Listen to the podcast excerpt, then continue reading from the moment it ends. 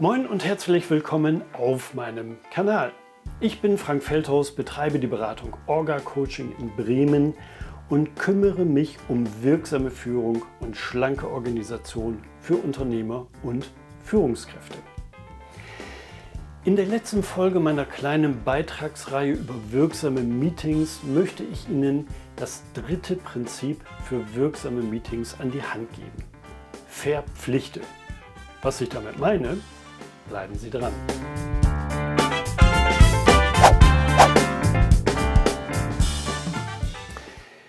Sie haben Ihr Meeting geplant und durchgeführt. Es ist zu Ende gegangen mit einem klaren Ergebnis, das Sie im Protokoll festgehalten haben. Dieses Protokoll haben Sie bereits während des Meetings mit allen Beteiligten abgestimmt, sodass es überhaupt keine zwei Meinungen über das Ergebnis des Meetings geben kann.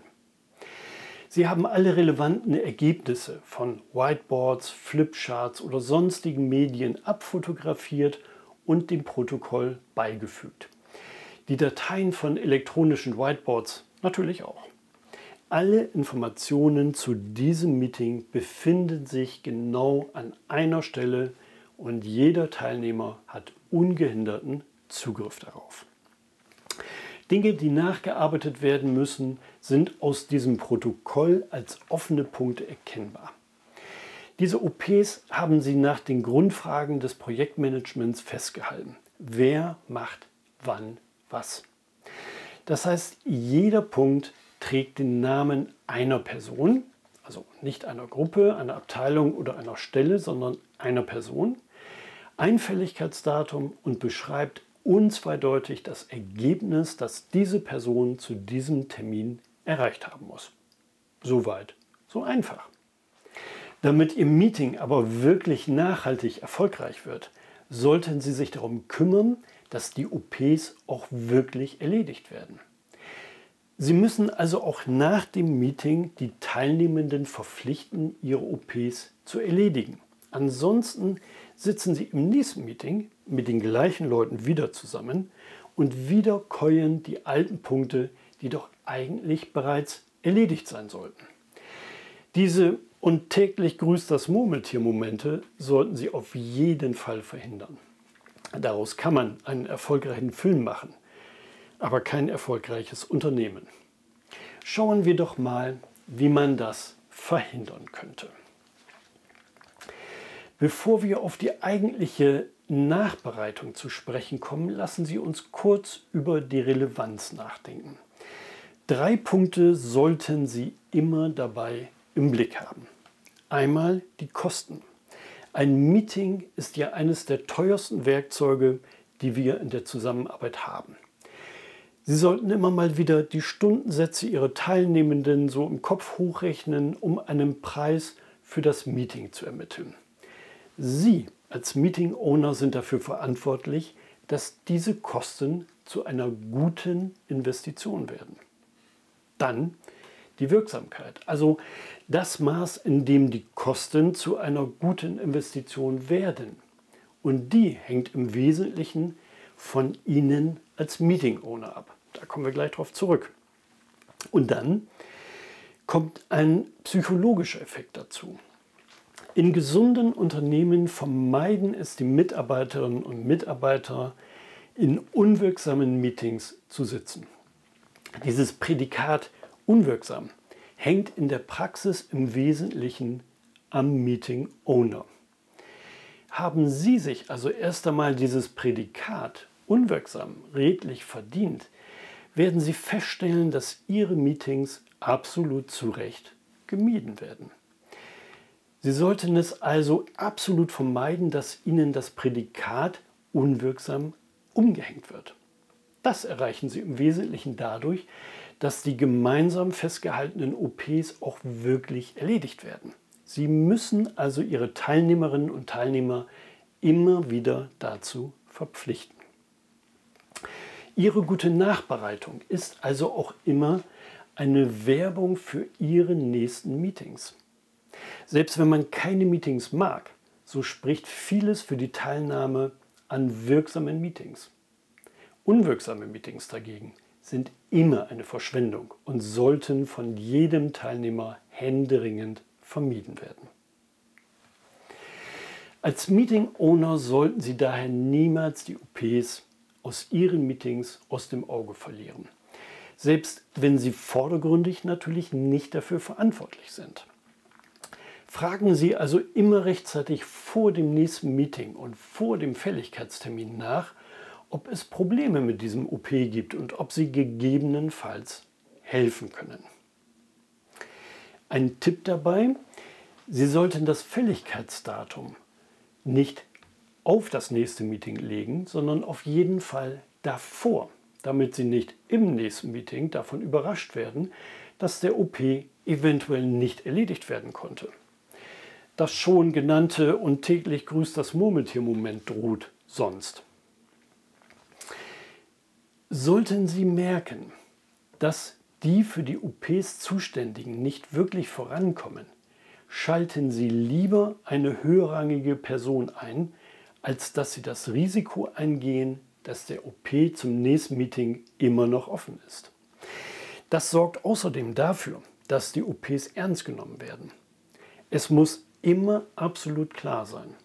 Wer in Ihren Meetings einen OP übernimmt, geht damit eine hohe Verpflichtung ein, diese auch zu lösen. Ein einfaches Oh, habe ich vergessen, darf es nicht geben. Wenn Sie damit anfangen, sind Ihre Meetings bald eine unverbindliche und unwirksame Veranstaltung. Und sie werden daher auch nicht gerne besucht. Sie merken, hier beginnt ein Teufelskreis. Die Werkzeuge. Lassen Sie uns kurz ein paar Worte über die richtigen Werkzeuge verlieren. Im letzten Beitrag habe ich ja schon gesagt, dass Sie das Meeting-Protokoll neben allen anderen Dokumenten zum Meeting so ablegen müssen, dass jeder es aufrufen kann. Die Nutzung von Textverarbeitungsprogrammen oder Tabellenkalkulationen für ein Protokoll ist zwar sehr verbreitet, aber nicht wirklich pfiffig. Denn nun müssen Ihre Meeting-Teilnehmer aktiv in diesem Dokument nach ihren OPs suchen. Nach einem Meeting hat man das vielleicht noch im Überblick, aber nicht mehr nach 26 unterschiedlichen Meetings, die dann ja zu 26 unterschiedlichen Dateien und Protokollen geführt haben. Das birgt das Risiko, dass die OPs unerkannt in den Tiefen des Dateisystems in irgendeiner Datei unbeachtet vor sich hin dümpeln und damit wirklich nur per Zufall beachtet oder gar bearbeitet werden. Wesentlich besser ist die Nutzung moderner Kollaborationstools, wie zum Beispiel Confluence und oder Jira, abgeschwächt vielleicht noch für Evernote. Hier können Sie pro Meeting eine neue Seite anlegen und dort die Agenda und das Protokoll des Meetings beschreiben. Auf diese Seite können Sie auch alle anderen relevanten Informationen und Dateien ablegen. In die Meeting-Einladung fügen Sie einen Link auf diese Seite ein und so kann jeder auf diese Seite und diese Informationen zugreifen. Der große Vorteil dieser Tools ist, dass Sie zum Beispiel im Protokoll sogenannte Tags hinterlegen können, also Stichwörter, die vom System ausgewertet werden können und die für einen bestimmten User als Zuständigkeit stehen, sowie vielleicht ein Fälligkeitsdatum. Jeder User kann sich nun morgens seine OPs mit Fälligkeitsdaten anzeigen lassen. Als eine Liste mit Links auf die jeweilige Seite, auf der der OP beschrieben ist und das eben systemweit, also auch für alle anderen Meeting-Protokolle, in denen dieser User einen OP hat.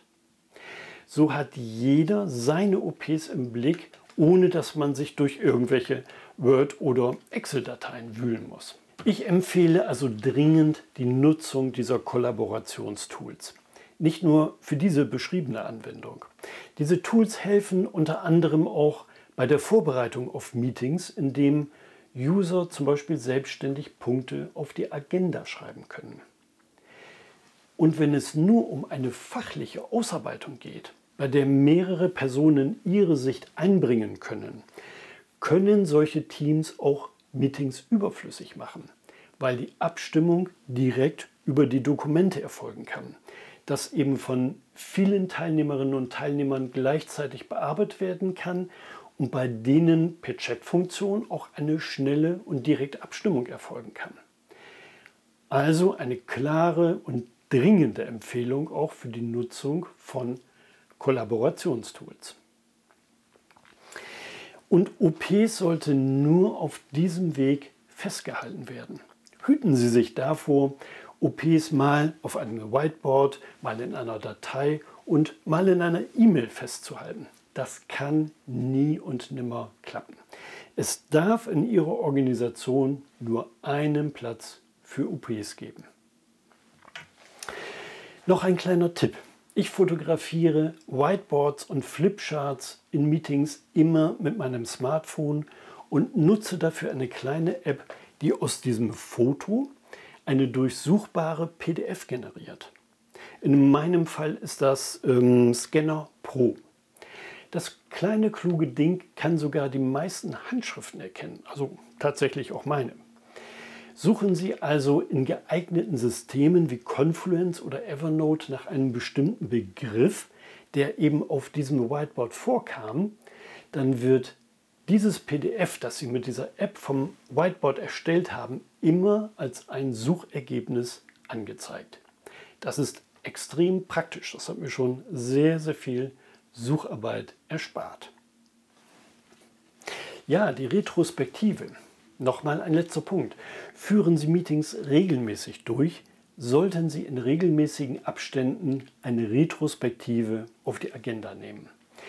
In der Retrospektive sollten Sie offen darüber sprechen, ob das genutzte Meetingformat so immer noch die beste Lösung für Ihre Abstimmungen ist oder ob man das nicht inzwischen besser machen kann.